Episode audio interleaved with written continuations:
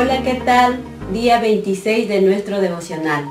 Hoy quiero hablarte el tema Creciendo a través de la tentación. Santiago 1.12 sostiene una de las verdades más importantes de la vida cristiana, el cual dice, Dichoso el que resiste la tentación, porque al salir aprobado recibirá la corona de la vida que Dios ha prometido a quienes lo aman.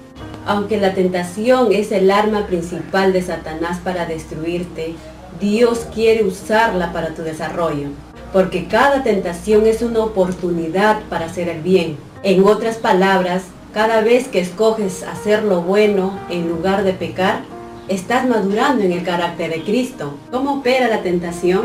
De la Biblia aprendemos que la tentación sigue un proceso de cuatro pasos, los mismos que Satanás usó tanto con Adán y Eva como con Jesús. En el primer paso, Satanás identifica un deseo dentro de ti. Muchas veces pensamos que la tentación está alrededor de nosotros, pero Dios dice que empieza dentro de nosotros. Por eso, si no tuvieras ningún deseo interno, aquello no podría atraerte. En el segundo paso, Satanás trata de conseguir que dudes de lo que Dios ha dicho sobre el pecado. La Biblia advierte, tengan cuidado, no permitan que los malos pensamientos o las dudas hagan que alguno de ustedes se aparte del Dios vivo. El tercer paso de la tentación es el engaño. Satanás siempre ofrece su mentira para reemplazar lo que Dios ha dicho en su palabra. El cuarto paso es la desobediencia.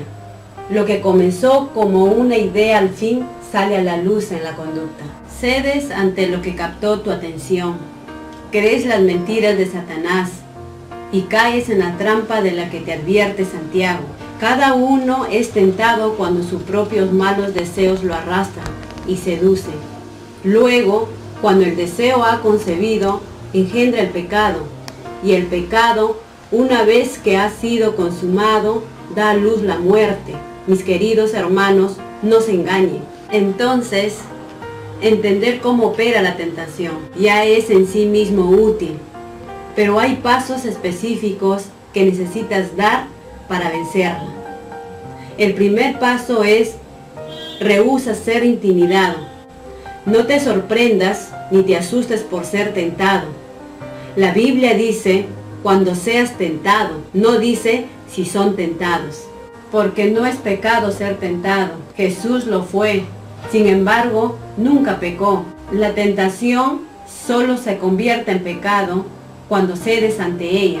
Recuerda, cada vez que resistes una tentación, te asemejas más a Jesús. El segundo paso para vencer la tentación es reconoce lo que te tienta y prepárate. La Biblia nos dice repetidamente que nos anticipemos y estemos listos para enfrentar la tentación.